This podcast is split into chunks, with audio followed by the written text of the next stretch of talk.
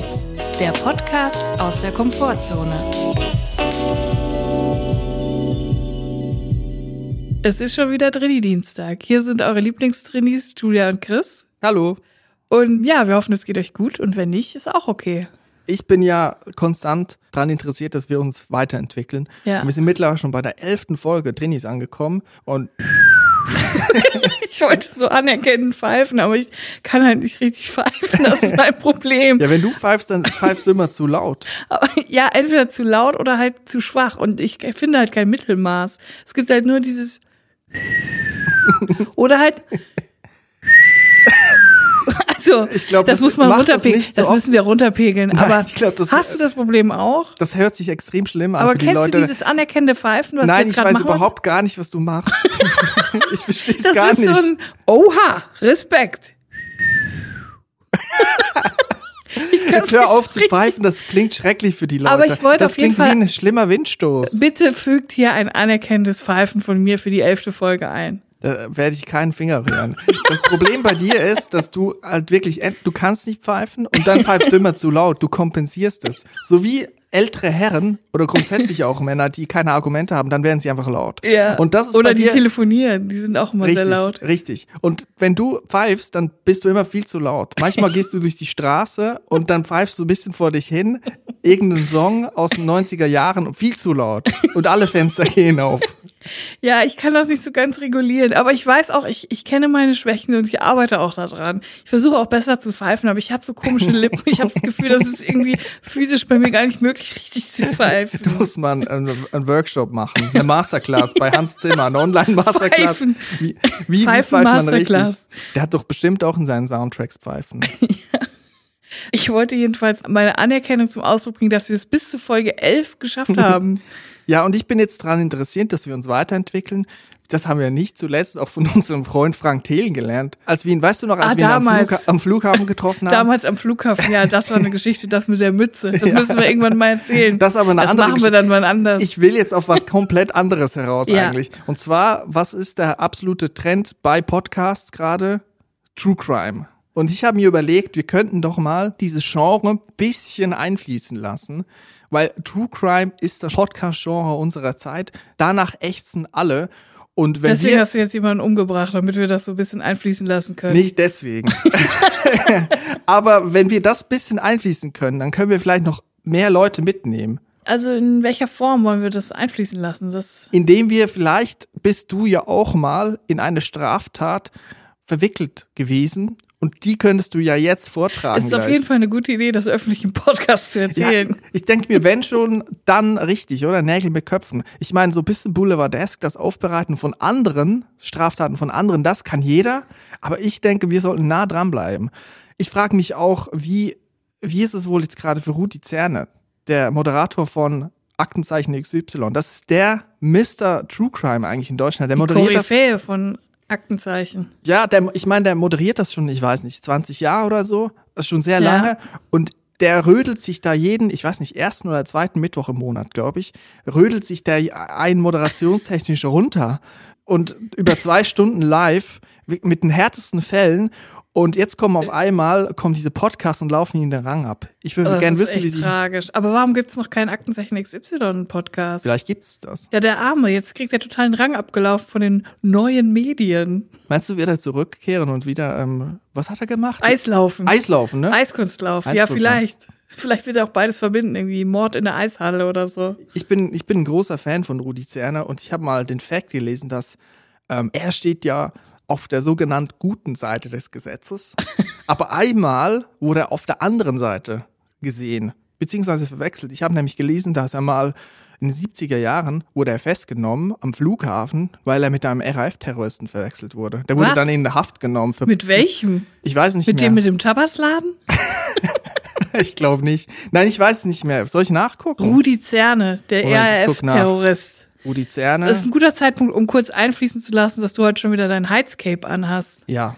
Ich finde, das Heizcape, das sollte jetzt wirklich so ein fester Bestandteil unserer Podcast-Aufnahme werden. Da kann man immer mal wieder, wenn so eine peinliche Stille herrscht, kann man immer mal wieder über das Heizcape sprechen. Das ist so wie bei RTL, wenn sie nicht wissen, was sie machen soll, dann setzen sie einfach Günther ja auch einen lustigen Hut auf. Ja. Und dann macht man einen Screenshot davon. oder, so eine Brille, wo man, wo er nichts mit sehen kann, wo so lustige Objekte draufgeklebt sind. Oder Leute wie ich gehen zum Fernseher und filmen das ab und machen dann eine lustige Insta-Story. Und dann haben sie auch ihren Bass schon wieder und alle lachen und das Ja, ist toll. perfekt. Und eigentlich, ich ziehe eigentlich diese Weste jetzt nur noch dieses Heizcape. Eigentlich ist es mehr eine Weste. Oder was ist es? Naja, So eine Weste wäre ja auch vorne komplett, aber sie ist ja eigentlich nur hinten komplett und vorne hat sie nur diesen Kragen. es ist ein bisschen wie ein Kettenhemd. Es- so ein es Heizkettenhemd. Es ist ein Heizcape. Es ist Ja, ein Cape. es Es ist ein ist ein reines Cape. Das ist kurz vor Batman so ein bisschen, ne? Ja. Auf jeden Fall, Rudi Zerne wurde mit Christian Klar verwechselt, habe ich gerade nachgeguckt. Und in Gewahrsam genommen. Das ist ein Fact, also der haut mich aus den Schuhen. Auf jeden Fall, wie fühlt sich wohl Rudi Zerne? Ich würde ihn gerne mal sprechen. Ja. Ich hol True Crime ins Boot und ich erzähle eine Geschichte, die mir eben eingefallen ist. Und ich bin eigentlich ein Bad Boy, aber ich kann Hast du kurz, ganz kurz, hast du vorher darüber nachgedacht, ob das, was du jetzt erzählst, justiziabel ist, ob das verjährt ist? die ganz harten Dinger, die kann ich nicht erzählen. Okay. Das vorweggenommen. Aber es kommen jetzt auch sehr harte Dinge. Also ich hatte einen Schulfreund das Grundschule, also wir waren so neun, zehn, so neun oder Grundschule heißt ja in der Schweiz anders. Das heißt Primarschule in der Ja. Schweiz. Und ich hatte einen Freund, der hat auf meinem Schulweg gewohnt und wir hatten mal so einen Schulausflug, so eine Wanderung, irgendwas, ich weiß nicht. Wir mussten unseren Rucksack mitnehmen und einen Lunch dabei haben und so Snacks oder so. Und er hat dann zu mir gesagt, dass ich bei ihm vorbeigegangen bin und geklingelt habe. Ich habe da jeden Tag geklingelt, weil wir zusammen zur Schule gelaufen sind. Und dann hat er gesagt, ich muss jetzt noch was einkaufen im Supermarkt und und dann dachte ich, ja, okay, wir, er hat es wohl noch nicht vorbereitet. Wir haben ja noch genügend Zeit. Ich war ja früh dran. Also gehen wir noch mal kurz in diesen kleinen Supermarkt in unserem Dorf. Ja. Dann ist er so durch die Regale gestriffen und ich wusste nicht, was er genau kaufen wollte. Dann ist er einfach straight aber dann zum Chipsregal gegangen, hat seinen Rucksack geöffnet und hat dann einfach Pringles eingepackt. Und ich natürlich, damals war ich noch nicht so ein Bad Boy wie heute, war natürlich geschockt. Ich war geschockt, weil warum packt er jetzt die Pringles ein? Will er sie nicht bezahlen? Wahrscheinlich. Ich hatte auf jeden Fall seinen Schirm so lange in der Hand. Er musste seine Hände frei haben. Das muss ja schnell gehen, wenn man da so die, die Wie Röhren alt wart einpackt. ihr da? Wir waren neun, würde ich sagen. Neun. Und ich hatte den Schirm und auf einmal kommt die Verkäuferin vom Supermarkt um die Ecke und guckt uns an. Und also wie ein Geistesblitz ist es durch mich durchgeschossen und hab den Schirm einfach geöffnet. So, Du hast aufgemacht ihn abgeschirmt. Du Ich hab hast das ihn- Verbrechen abgeschirmt. Ja, und sie ist dann wieder weggegangen, hast jetzt so geguckt, okay, der Schirm ist auf, dann gehe ich wohl wieder. Hä? Hat sie sich nicht gefragt, warum spannt der Junge im Supermarkt einen Schirm auf? ich weiß nicht, sie ist weggegangen und es ist nicht aufgefallen. Und mein Freund konnte die drei Rollen Pringles mitnehmen und wir haben die dann geteilt. Eigentlich kann man ja easy, wenn man den Regenschirm im Supermarkt aufspannt, einfach klauen. Auch auf den Überwachungskameras siehst du ja dann nichts. Ich will jetzt keine Tipps geben.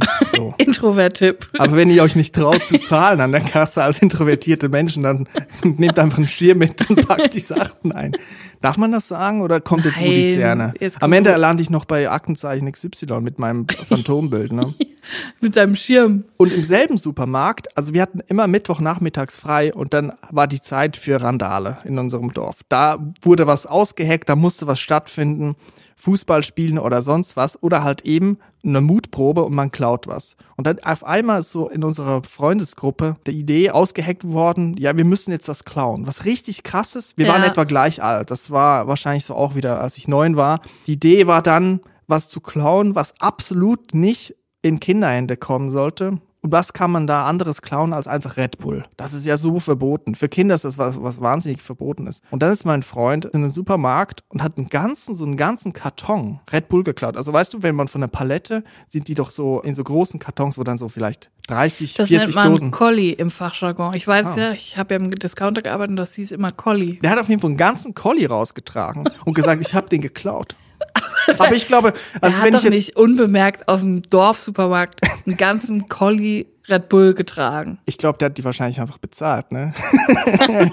Der hat einfach gesagt, er hätte es geklaut. So, um Street Credibility zu kriegen von euch. Naja, ich denke mir so, wir haben die dann getrunken und dann haben wir halt gedacht, wir sind jetzt komplett auf Drogen. Weißt du, wie Kinder, die dann was Verbotenes trinken, wir dachten, wir haben jetzt kompletten Ecstasy-Rausch hier, wir sind auf LSD, wir sehen die, die Kühe durch die Luft fliegen, weil wir eine Dose Red Bull getrunken haben. Ne? Es gibt auch andere gute Energy-Drinks, Rockstar, Monster. ähm, Monst Monster, was gibt's noch? Dieses, äh, naja, ihr Ich- wisst schon, es gibt auf jeden Fall viele Energy Googelt Drinks. selber die Namen. Richtig scheiße doch einfach selber.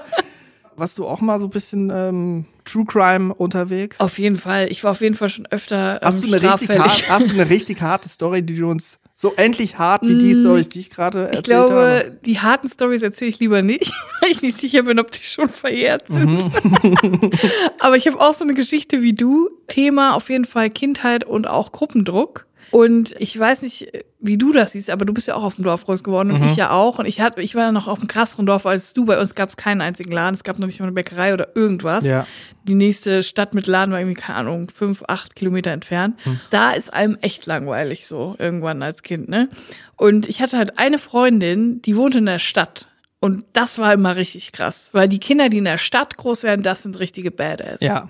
Also für Kinder vom Dorf ist das richtig krass. Du läufst irgendwie ein paar Meter und bist auf einmal in den geilsten Läden und so und denkst einfach so, boah. Und Ja. da habe ich halt dann wirklich mal so zwei Wochen verbracht in den Sommerferien. Und meine Eltern waren mega happy, weil die ja eh arbeiten mussten und ich konnte dann einfach da sein. Und ich war dann den ganzen Tag wirklich literally nur am Rumlungern in der Stadt als Kind. Das war wirklich mein Traum. Von morgens bis abends sind wir einfach durch die Stadt gelaufen, waren in jedem Laden drin.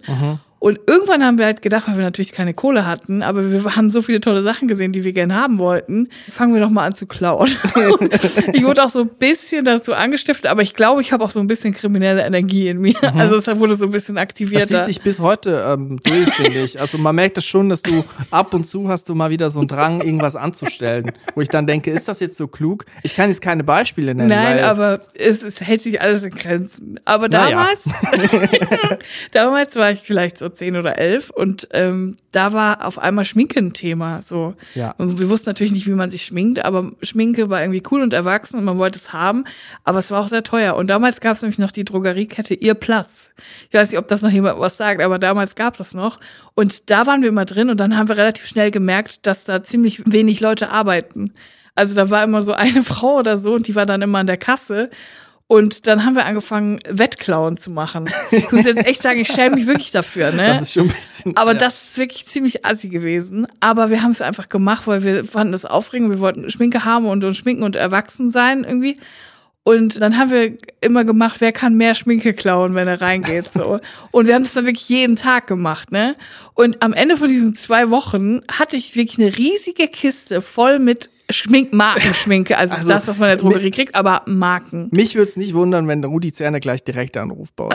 Also was, Ja, was aber- soll das denn, Also, Julia? ich weiß, aber dann hatte ich diese Box und ich hatte, ich bin dann zu Hause angekommen, wieder im Dorf, wieder zurück, back to reality, in meinem kleinen Zimmer auf dem Dorf. Und dann habe ich einfach diese Kiste gehabt und ich habe mich so geschämt. Ich habe wirklich geheult. Ich war allein in meinem Zimmer und habe geheult, weil mir bewusst wurde, du hast das alles nicht verdient, du hast das alles geklaut, du Schwein. So.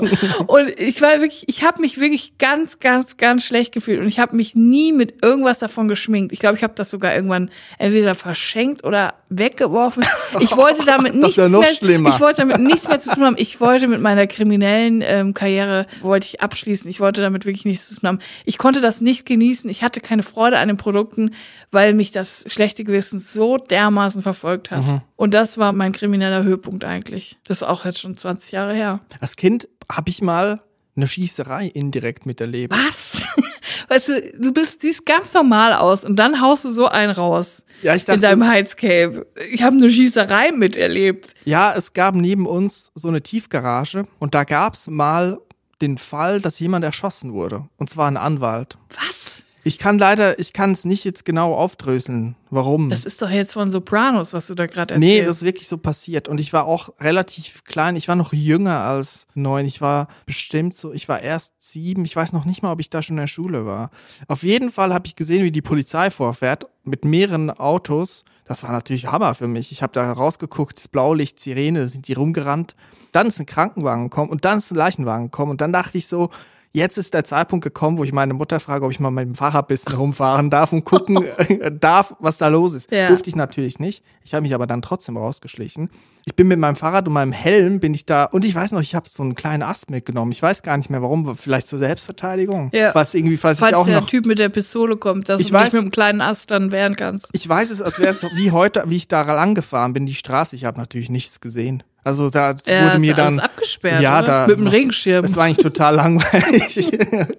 aber ich habe einen Ast dabei gehabt, um mich zu verteidigen. Ja, cool. Aber du hast dann letztendlich nichts davon gesehen. Aber das war nah bei dir oder? Ja, es war direkte Nachbarn und da hat wohl ein Das ist Anwalt. aber auch krass, wenn du weißt, dass da jemand erschossen wurde. ja, Manchmal finde ich es auch fast gut, wenn sowas mal in, in unmittelbarer Nähe passiert, wenn man sonst immer das Gefühl hat, sowas passiert nicht, sowas existiert nicht. Aber natürlich passiert das. So, das passiert jeden Tag irgendwo. ja, natürlich. Und ich kann den Fall nicht mehr konstruieren. Und Ich dürfte es wahrscheinlich auch gar nicht erzählen, weil sonst kann man auch rausfinden, wo ich Ich glaube, gelebt wir habe und so. diese, dieses Thema abbrechen. Eieiei, du. Kannst Ah, du mal ja. irgendwie, haben wir eine Rubrik? Günther ja auch würde jetzt sagen, jetzt gehen wir mal in die Pause. Jetzt machen wir mal Werbung. Jetzt machen wir mal eine schöne Durchschnaufpause. Introvert-Tipp. Der heutige Introvert-Tipp ist zur Abwechslung mal wirklich richtig nützlich. Was heißt das denn? Also, Was soll das denn die bedeuten? anderen sind auch alle nützlich. Aber dieser ist wirklich extrem Hör mal, also ich habe mir sehr viel Mühe gegeben in den ver vergangenen Folgen. Nein. Und die Leute, die uns Sachen schicken, haben, geben sich auch Mühe. Kommando zurück. Ich sage, der heutige Introvert-Tipp ist noch nützlicher als die anderen Introvert-Tipps, die wir hatten. Und zwar, ich möchte euch heute davon unterrichten, es gibt Krankenkassen, ich weiß nicht genau, welche alle da mitmachen und welche nicht, aber es gibt Krankenkassen, die bieten einen Terminvermittlungsdienst an. Aha. Und das ist richtig Also was für geil. ein Termin? Wenn ich jetzt zum Beispiel unbedingt einen Termin brauche beim Facharzt, bei einer Fachärztin, ich sag, ich brauche jetzt, äh, keine Ahnung, in, äh, ich brauche so schnell wie möglich einen Termin bei einer Gynäkologin oder bei einer Therapeutin. So. Und ich bin aber ein Drini und ich bin introvertiert und ich krieg meinen Arsch auch nicht hoch und ich habe auch keine Lust zu telefonieren. Ich krieg Panik und ich weiß, ich muss mindestens zehn FachärztInnen durchtelefonieren, bis ich jemanden gefunden habe, der noch einen Platz frei hat, wenn überhaupt. Und es gibt aber Krankenkassen, die bieten das an, dass sie quasi den Termin für einen machen. Und das Geile ist, bei ganz vielen muss man nicht mal dafür bei der Krankenkasse anrufen, sondern die haben ein Online-Formular, was man nur ausfüllen muss, wo man sagen muss, wo man hin will, zu welchem, zu welcher Fachärztin. Und ähm, Ich kann mir vorstellen, dass man das vielleicht ein bisschen suchen muss. Und wir machen auch Ja. keine Werbung jetzt für äh, Krankenkassen gerade. Nein. Das muss man gucken, ob es das vielleicht bei der gucken. eigenen Krankenkasse überhaupt gibt. ja, ihr müsst einfach gucken, ob eure Krankenkasse eine Terminvermittlung anbietet. Ja, das klingt ja mega. Da muss man echt nicht mehr so rumtelefonieren. Ja, und ich sollte vielleicht dazu sagen, dass ich den Tipp aus der Community bekommen habe von einer Person, dessen Namen ich jetzt leider nicht mehr weiß, weil ich nicht mehr die Nachricht gefunden habe. Aber ich bin dir sehr dankbar, weil ich wusste das vorher auch nicht, dass es das gibt.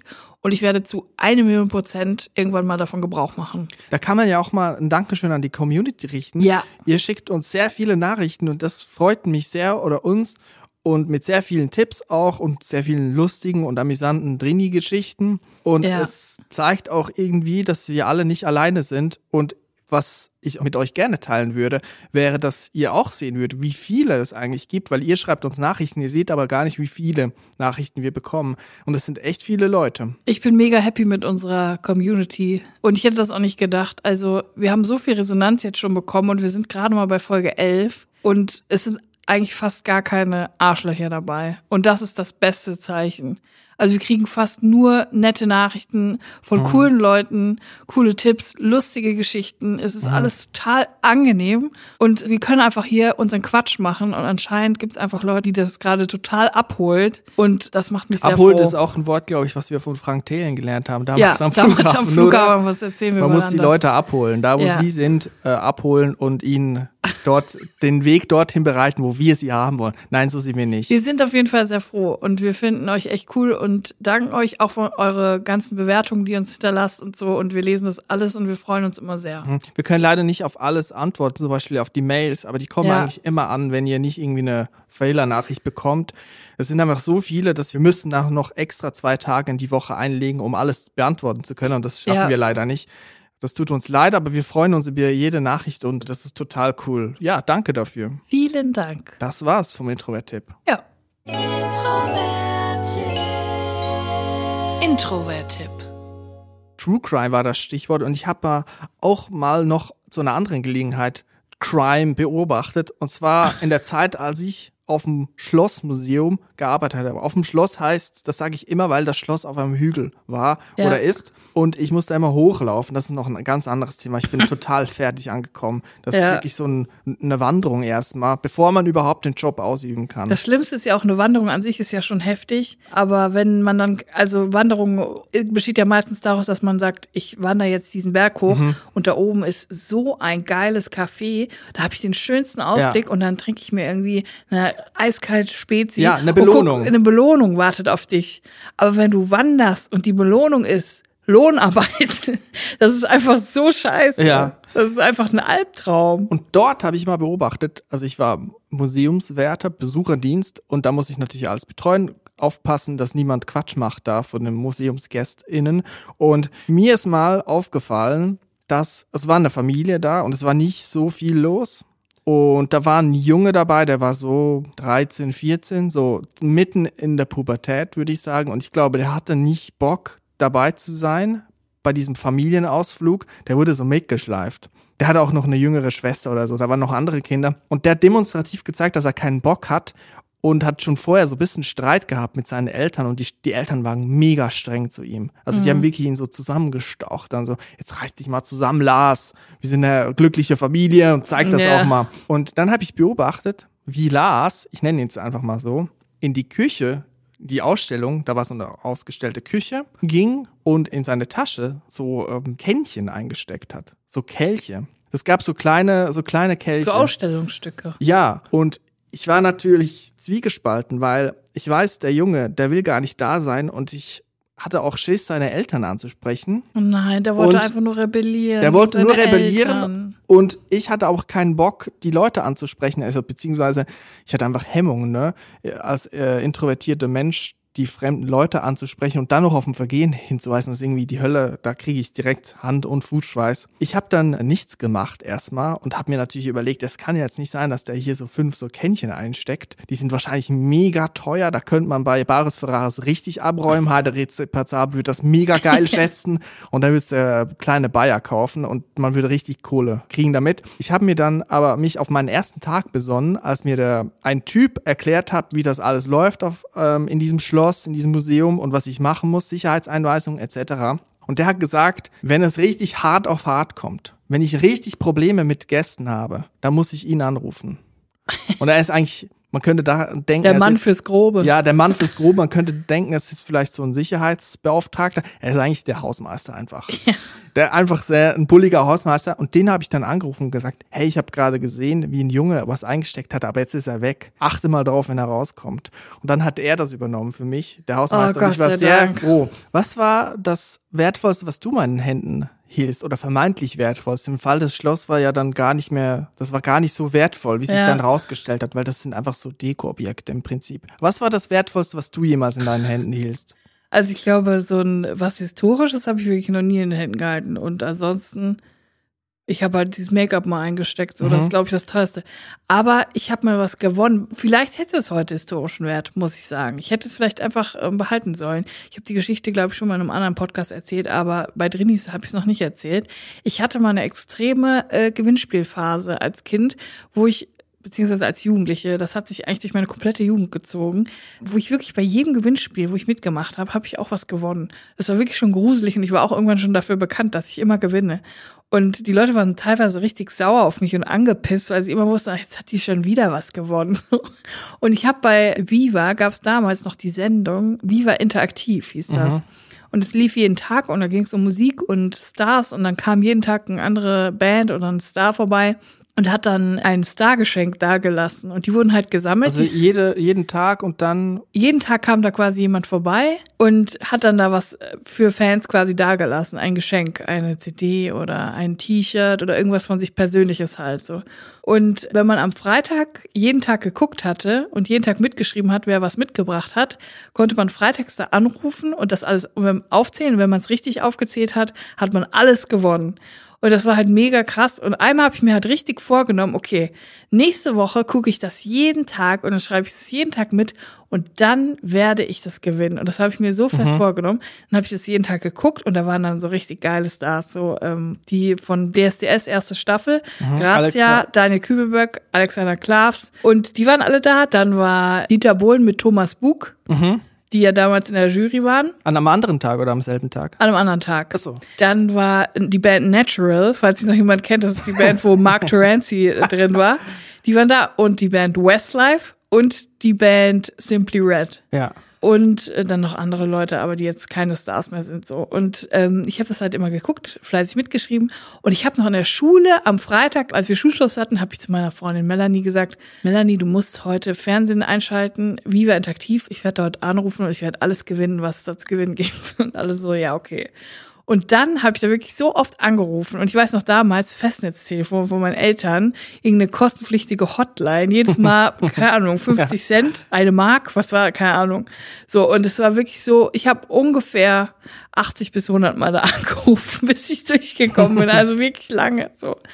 Und dann bin ich wirklich durchgekommen. Wie hoch war die äh, Rechnung am Ende des Monats? Ich glaube, ich mir 200, 300 Euro so. Ich musste das aber auch selber zahlen, aber das ist eine andere Geschichte. Auf jeden Fall bin ich dann durchgekommen zur Redaktion und ich wurde dann live ins Studio geschaltet und das war so geil, weil ich halt ich war zu dem Zeitpunkt immer allein zu Hause nach der Schule. Meine Eltern waren arbeiten, und meine, die wussten ja gar nicht, was ich da mache. Und ich war quasi alleine im Wohnzimmer und habe dann so, Du warst verwahrlost. ich war verwahrlost alleine im Wohnzimmer und war live auf Viva. und es war ziemlich krass, weil früher war es ja mega big, so ähm, Musikfernsehen. Das haben alle geguckt einfach. Es war total cool. Und dann habe ich mit Mola Adebesi geredet und äh, musste dann da live im Fernsehen alle Sachen aufzählen. Und dann habe ich das wirklich alles gewonnen. Das kam dann ein paar Tage später alles an. Und Dieter Bohlen hatte halt kein Geschenk dabei. Er hat es vergessen, irgendwas mitzunehmen und hat dann einfach in der Sendung seine Schuhe ausgezogen und gesagt, ja hier, dann nimm doch meine Schuhe. Und hat die noch so signiert. das war halt sein Geschenk. Und ähm, zum Beispiel Simply Red haben so einen Fußball einfach alle unterschrieben und dann noch was drauf gemalt. Und Westlife haben so eine Tasse aus dem äh, Catering genommen und die einfach bemalt, komplett einfach irgendwelche Kunstwerke drauf gemalt und alle unterschrieben. Und ich war halt von niemandem von denen Fan, ne? Ich war halt nur Angels-Fan, so. Ich konnte mit den ganzen Sachen gar nichts anfangen.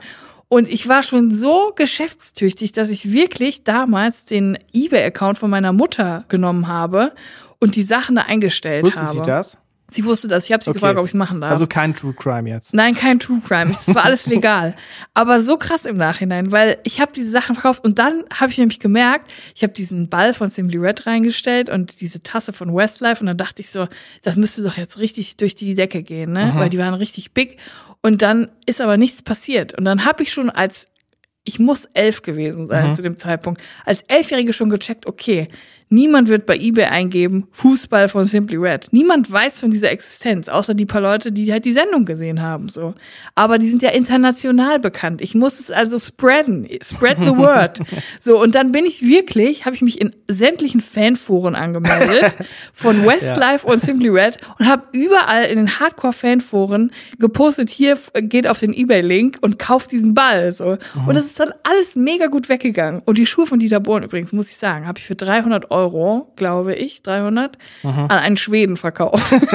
das hat einfach ein schwedischer Modern Talking Fan gekauft. Und es war so verdammt viel Geld. Wie viel Geld hast du gemacht insgesamt? Man muss ja die Telefonkosten noch abziehen. Ja. also unterm Strich weiß ich es nicht mehr. Vielleicht 200 Euro. Aber ist trotzdem, ja nicht so viel. das ist mega viel Geld. Und davon habe ich mir nämlich, ähm, glaube ich, eine Playstation gekauft mit SingStar. Habe ich das richtig verstanden? Alle Geschenke wurden an eine Person Ja, verlost. genau. Aber was ist denn das Konzept? Man Das ist doch, Konzept ist einfach- Welche Person muss das sein? Die Westlife, Mark Terenzi, Dieter Bohlen? Die jetzt Ja. gut, wenn ich so aufzähle, merke ich, das ist schon eine Linie irgendwie. Ja, aber das Konzept ist ja, dass du dann halt einfach montags bis freitags jeden Tag einschaltest. Das Aber st- stell dir mal vor, denn also ich als Drini würde mich da komplett fehl am Platz fühlen, weil ich müsste mich dann so freuen, dass ich das alles gewinne, obwohl ich das vielleicht die Schuhe von Dieter Bohlen gar nicht so geil fände. Also man muss dann so da Action. spielt man natürlich eine Rolle. Da mich- spielt man eine Rolle. für mich ist äh, das nur eine Drucksituation, die du dich da ausgesetzt hast. Das war auch mega unangenehm, weil Mola Adebesi hat mich dann live im Studio noch gefragt, ob ich die Schuhe dann auch anziehen werde von Dieter Bohlen. Aber wie kann es auch sein, dass du da einfach so anrufst? Also hier bist du die große introvertierte Drini. ja, aber doch nicht als Kind. Als, als das ist eher mit der Zeit ist das richtig krass geworden. Aber früher hatte ich da kein Problem mit. Nee, bei Früher habe ich auch ohne Probleme bei Freundinnen angerufen und gesagt, Never. könnt ihr, kommt ihr raus zum Spielen. Never. Das ist krank, das würde ich heute nie mehr machen. Also wenn ich damals gewusst hätte als Kind, wie man eine Sicherung rausnimmt, hätte ich jedes Mal die Sicherung rausgenommen, wenn ich alleine zu Hause gewesen wäre, weil ich einfach nicht wollte, dass das Telefon klingelt. Aber ich wollte auch gewinnen. Also das Gewinnen stand über allem. Da Also, habe ich alles für getan. Der Gewinn, da sind wir wieder bei Frank Thelen, der Gewinn steht über allem. Aber die Fakteen-Story, die müssen wir irgendwann mal noch Jetzt erzählen. hör auf, du verarschst die Leute einfach nur. Du behandelst unsere Community wie Dreck. Das stimmt Du nicht. ziehst sie durch die Manege. Das stimmt nicht. Nee, wir müssen die Geschichte wirklich mal erzählen, aber heute nicht. An was, einem anderen Tag. was gibt's sonst noch so in deinem Leben, Julia? Ja, du, also was soll ich erzählen? Wir erleben ja herzlich wenig. Ich habe auch nichts zu erzählen. Ich muss, glaube ich, mal wieder eine, eine Straftat begehen, dass ich was zu erzählen ja, irgendwie habe. extra für den Podcast. Einfach mal über Grenzen gehen. Wäre es eigentlich mal so ein Konzept? Vielleicht muss ich das mal pitchen. True Crime Podcast, aber halt wirklich nicht über die Straftaten anderer, sondern über Straftaten, die man selber gemacht hat, aber in der vergangenen Woche.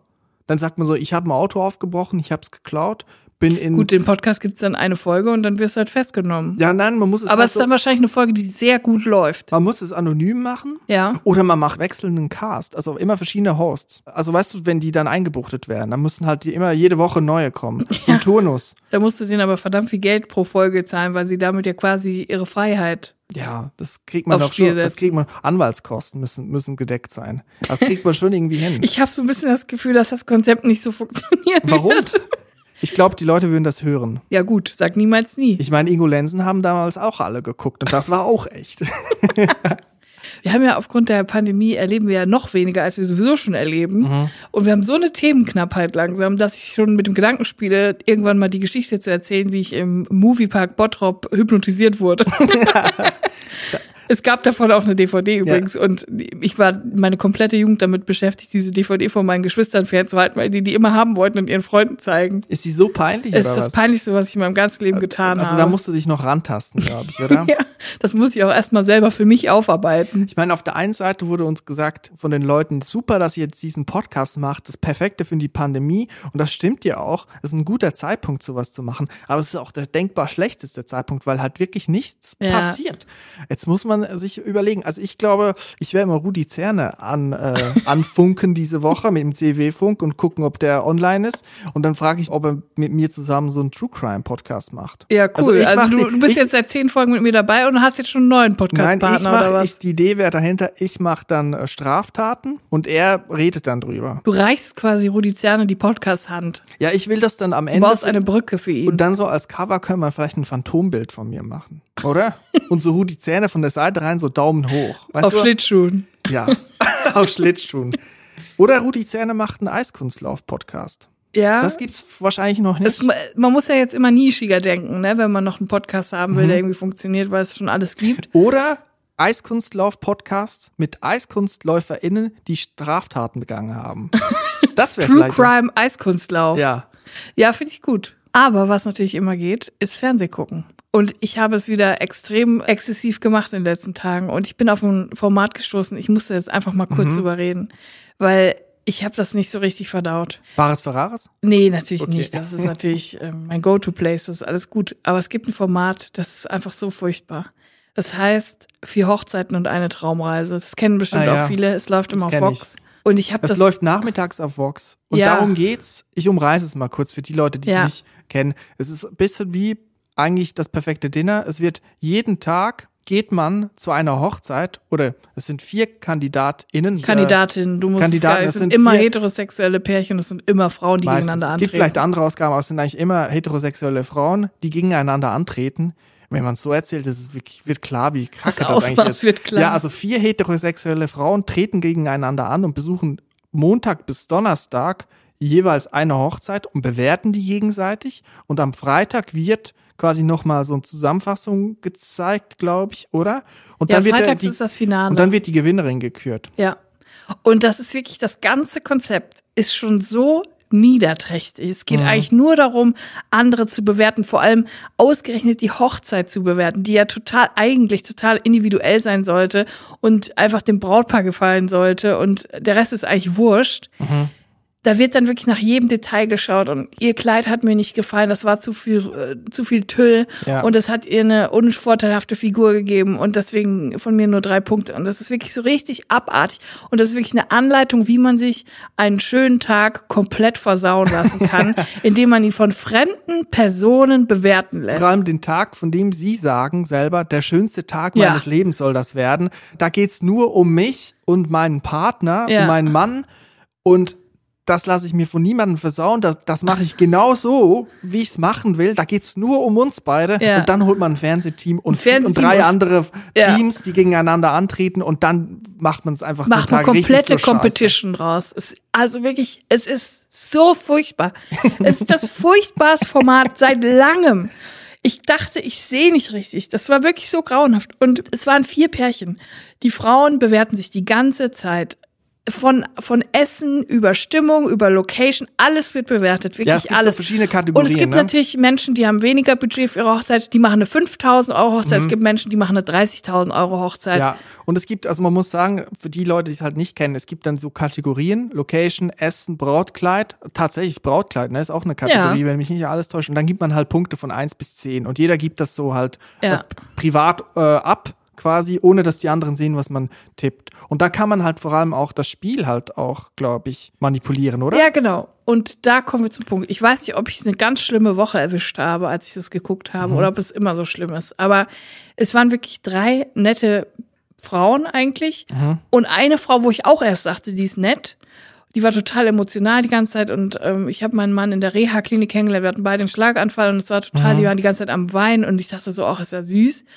Und dann hat die aber konsequent bei jeder Hochzeit allen immer ganz wenig Punkte gegeben, wo du wirklich merktest, okay, das ist jetzt so ein taktisches Ding, Ja. weil die Gewinnerin gewinnt am Ende zusammen mit ihrem Partner die Flitterwochen irgendwo auf den Malediven so. Einen teuren also Urlaub. richtig Malediven, auch nicht so ein. Nein, so einen teuren Richtig. Urlaub mit Taschengeld und also wirklich einen teuren Urlaub. Mhm. Und alle haben total fair die anderen bewertet, ne?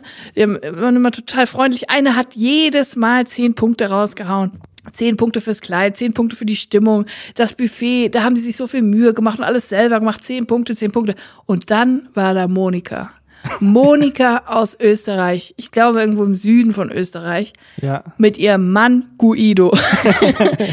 das nennt man Guido, weil die kommen aus Österreich. Also Guido eigentlich, oder? Guido, aber der wurde nur Guido genannt. So, Monika und Von ihr Guido. dann, oder war es ein Fehler? Nein, äh, der heißt so. Der Er nennt heißt sich Guido. selber Der Guido. nennt sich selber Guido. okay. Und Monika und Guido waren unter sich zu zweit total emotionale Menschen, wo man direkt denkt, ach, die sind ja weichherzig, die sind ja empathisch, die sind, die haben Gefühle, die tragen Gefühle nach Ja. Mhm. außen. Und die waren herzlos. Wirklich herzlos.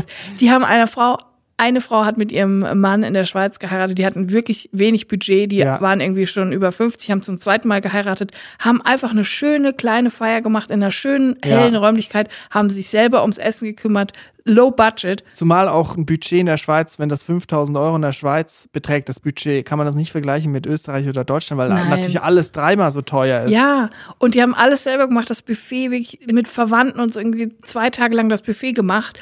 Und die Stimmung war super, die haben mega viel getanzt und alles war, es war einfach eine schöne, gemütliche Hochzeit und es ging wirklich um die Sache.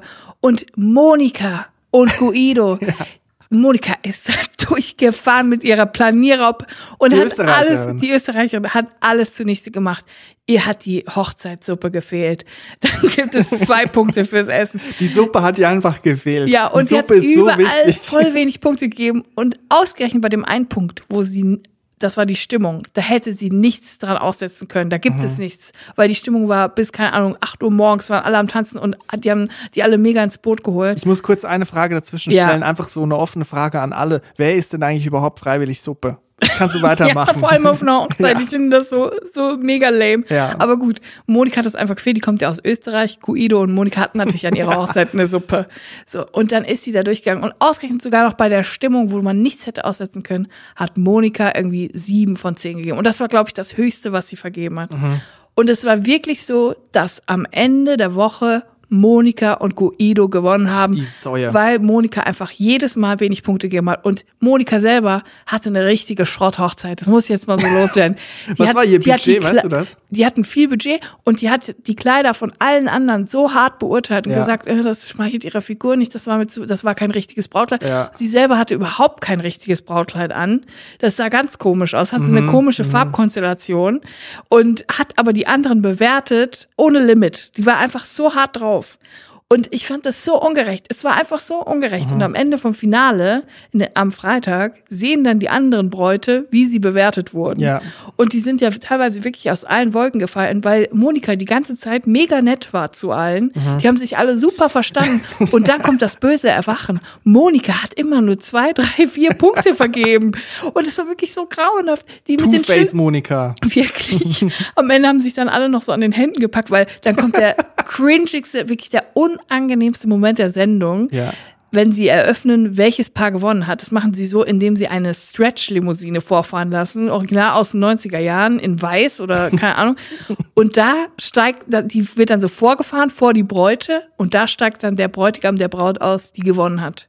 Aha. Und dann steigt da erstmal so der kleine äh, Köter von Monika aus, aus dem Auto und da kommt der Guido hinterher. Und dann hat sie es wirklich geschafft, so taktisch so wenig Punkte zu vergeben, dass sie und Guido am Ende gewonnen haben. Es ist auch symptomatisch, dass der Mann dann ins Spiel kommt, wenn es ums Gewinnen geht erst. Ja. Und die Frauen erst sich gegeneinander, sie müssen einfach ankämpfen, gegeneinander sich beleidigen und den Dreck ziehen und Ja. alles zunichte machen. Und der Mann kann dann noch die Lorbeeren einstreichen. Voll. Und ich finde das so furchtbar, weil es gibt ja schon auf Vox mehrere Formate. Ja, was gibt es? Es gibt Es dieses gibt äh, Shopping Queen, Guido Maria sich, Kretschmann, ja, ne? was ich auch komplett aus der Zeit gefallen. Ich finde es einfach nicht mehr Und dann zeitgemäß. gibt es noch sowas mit Hochzeitskleidern, Frauen oder? bewerten sich, ist einfach ein Riesenkonzept im Fernsehen. Die, als wäre dieses vier Hochzeiten, eine Traumreise nicht schlimm genug, gibt es davon jetzt noch ein Spin-off, was sich nur auf das Brautkleid der Braut bezieht. Da werden quasi nur die Brautkleider der Bräute miteinander verglichen und bewertet. So, jetzt dürfen wir aber nicht weiter drüber reden, weil jetzt sind natürlich alle Leute, die das nicht kennen, so gespannt und wollen das unbedingt sehen. Also es ist auch, man kann es auch mal zusammenfassen, es ist auch total langweilig. Es ist wirklich langweilig. Man, es Man nicht, regt sich nur auf. Es, man, also ich guck, ich habe das einmal so gesehen beim Durchseppen, als ich mich nicht bei Wahres Ferraris festgehalten habe, am Schnurrbart von Horst Lichter und mal kurz abtrünnig geworden bin. Das ist einfach langweilig. Ich finde auch einfach, es ist so ein bisschen lieblos gemacht. Man kriegt keine guten Gefühle, wenn man sich das anguckt. Ich gucke mir lieber die Expertisen von Heide Rezepazabel an, Dr. Dr. Heide Rezepazabel. Und ähm, wie heißt der Go- mit der fünfte Beatle? Kolmar, Kolmar Gol- Schulte, Sch- Schulte-Golz. Kolmar Gold, Golte Kol- Schulz. Golte, Scholmar Kultemolz. ihr wisst, wen ich meine, der mit den adretten Westen. Der ist cool. Und der hat immer eine sehr gute Expertise. Was ist denn eine sehr gute Expertise? Eine hohe, Ja, oder? das hat Hand und Fuß. Ich sag mal so, es gibt Experten, und da gender ich ganz bewusst nicht, bei Baris Ferraris, da wirkt das immer so ein bisschen, als hätten sie es von Google abgelesen und nicht Mhm. so richtig Ahnung. Da stimmt auch manchmal nicht Expertisenpreis und äh, Händlerpreis überein. Vor allem, wenn es um Spielzeug geht, ne? So Spielzeug und dann Altes ist Retro-Spielzeug. auch ganz wichtig, dass das Originalkarton dabei ist, weil sonst ist nur noch die Hälfte wert. Ja. Das ist für mich wahres True Crime, was eigentlich im Nachmittagsfernsehen abgeht, ne? Bei Vox und ZDF. Da fällt mir ein, das ist wirklich skandalös. Ich habe jetzt mal wieder einen Clip gesehen von Baris Ferraris. Mhm. Nur ganz kurzer Einwurf. Da wurde ein, äh, wie nennt man es, Relikt versteigert.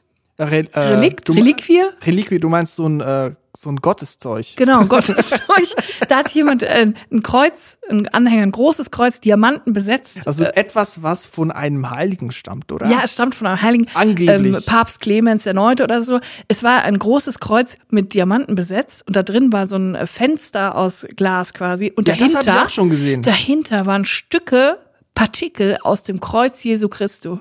Ja. Da waren quasi Holzstücke aus dem Kreuz von Jesus und das war sogar hinten mit einem päpstlichen Siegel. Das habe ich auch gesehen und das war so bei einer Spezialsendung Ja. draußen und da sind die Leute reihenweise umgefallen hinten. Die Leute sind äh, fast in Ohnmacht gefallen.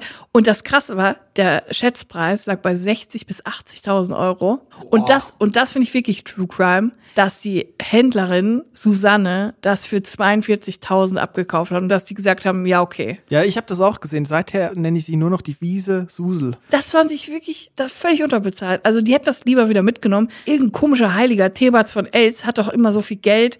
Die würden das doch einfach abkaufen. für den Warenpreis. Ja. 42.000 ist doch total unterbezahlt, oder? Würde ich auch sagen, vor allem wenn die Expertise halt das Doppelte ist, einfach wirklich. Man muss einfach hart bleiben. Vor allem, die Leute müssen auch bedenken, wenn du einmal im Fernsehen warst und das ausgestrahlt wurde, danach werden Leute auf das Objekt aufmerksam. Weißt du, was die Leute da brauchen, die da bei Baris Ferraris mitmachen? Die brauchen einen richtigen Vertriebler-Workshop bei Frank Thelen. Der muss mal zeigen, wie man das skaliert da, die Baris Ferraris Verkäufer. Ja, manchmal knicken die einfach so schnell ein, weil die wollen dann auch nicht irgendwie. Aber das ist auch so ein Drini-Move. Die wollen dann nicht so negativ auffallen und sagen, nee, dann nehme ich es lieber mit nach Hause. Ich habe auch eine Tendenz festgestellt. Ich glaube, die meisten Leute, die da vorsprechen bei Baris Ferraris mit ihren Objekten, denen geht's gar nicht um die Sache. Denen geht's nur um darum, dass sie im Fernsehen kommen. Die nehmen das ganze Format nicht ernst und da werde ich natürlich äh, Fuchsteufelswild. Wenn ich merke, da geht's jemandem nur darum, im Fernsehen zu kommen, dann sagt er, ja, ich komme hier irgendwie aus, Aus äh, Pirma. aus, äh, aus dem hintersten Loch von Bayern und bin Ja. acht Stunden Zug gefahren. Das Bahnticket hat 300 Euro gekostet. Aber hier habe ich so ein kleines Spielzeugauto, das hat ist 20 20 Euro Euro. wert. Und da merkt man, Ja. die Person will nur ins Ja, Fernsehen. manche finden es richtig geil. Bei Bares Ferraris sollte es wieder nur darum gehen, geile Asche zu machen. Nur noch Kohle. Darum sollte es gehen. ja, meine Meinung. Naja, vielleicht machen wir mal, müssen wir eine Spezialfolge Bares Ferraris Bitte. machen. Ich habe so viel Stoff, was Bares Ferraris angeht. Da hat sich so viel angestaut in den Jahren. Ich habe so viel Bares Ferraris geguckt, also ich könnte bald auch Experte werden da. Falls mal Dr. Heider Rezipazabel ausfällt, dann gehe ich dahin. Ich bin sicher, dass sie dich mit Handkuss Dann nehmen mache ich, werden. mach ich so, kaufe ich mir noch so ein Okular, dann gucke ich so. Dann brauchst du aber auch eine Weste. Dann nehme ich noch irgend so ein, so ein Mittel mit, weißt du, und die machen noch immer so diesen Goldtest. Nehme ich so ein Wasser mit, was ich dann, und dann gebe ich da meine Expertisen ab. Also, wir müssen auch langsam wieder zum Schluss kommen mit unserer Folge. Drinis Folge 11 neigt sich dem Ende entgegen. ja, bald kommt Bares Fraß und ich muss davor noch mal Mittagsschlaf machen. Ich muss da wirklich hellwach sein. Dein Heizcape hat dich jetzt so richtig schön in Stimmung gebracht für den Mittagsschlaf. Genau. Schön den Rücken entspannt, alles ist ganz weich. Wir hoffen, ihr hattet eine schöne Zeit. Und wir würden uns immer noch sehr freuen übrigens, wenn ihr uns eine Bewertung da lasst, wenn euch der Podcast gefällt. Ihr könnt uns auch abonnieren, dann wisst ihr immer, wenn eine neue Folge kommt. Ja. Ansonsten gilt es immer dienstags, eure Podcast-Apps zu checken, dann kommt Drinis raus. Der Drini-Dienstag ist jede Woche für euch da. Wir freuen uns und bleibt gesund, bleibt drin. Macht's gut. Habt schöne Tage. Tschüss. Tschüss.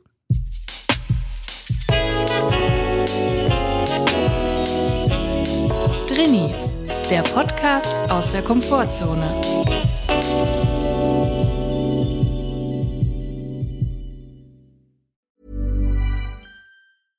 Ever catch yourself eating the same flavorless dinner three days in a row? Dreaming of something better? Well, HelloFresh is your guilt-free dream come true, baby. It's me, Kiki Palmer. Let's wake up those taste buds with hot, juicy pecan-crusted chicken or garlic butter shrimp scampi. Mm. Hello Fresh. Stop dreaming of all the delicious possibilities and dig in at HelloFresh.com. Let's get this dinner party started.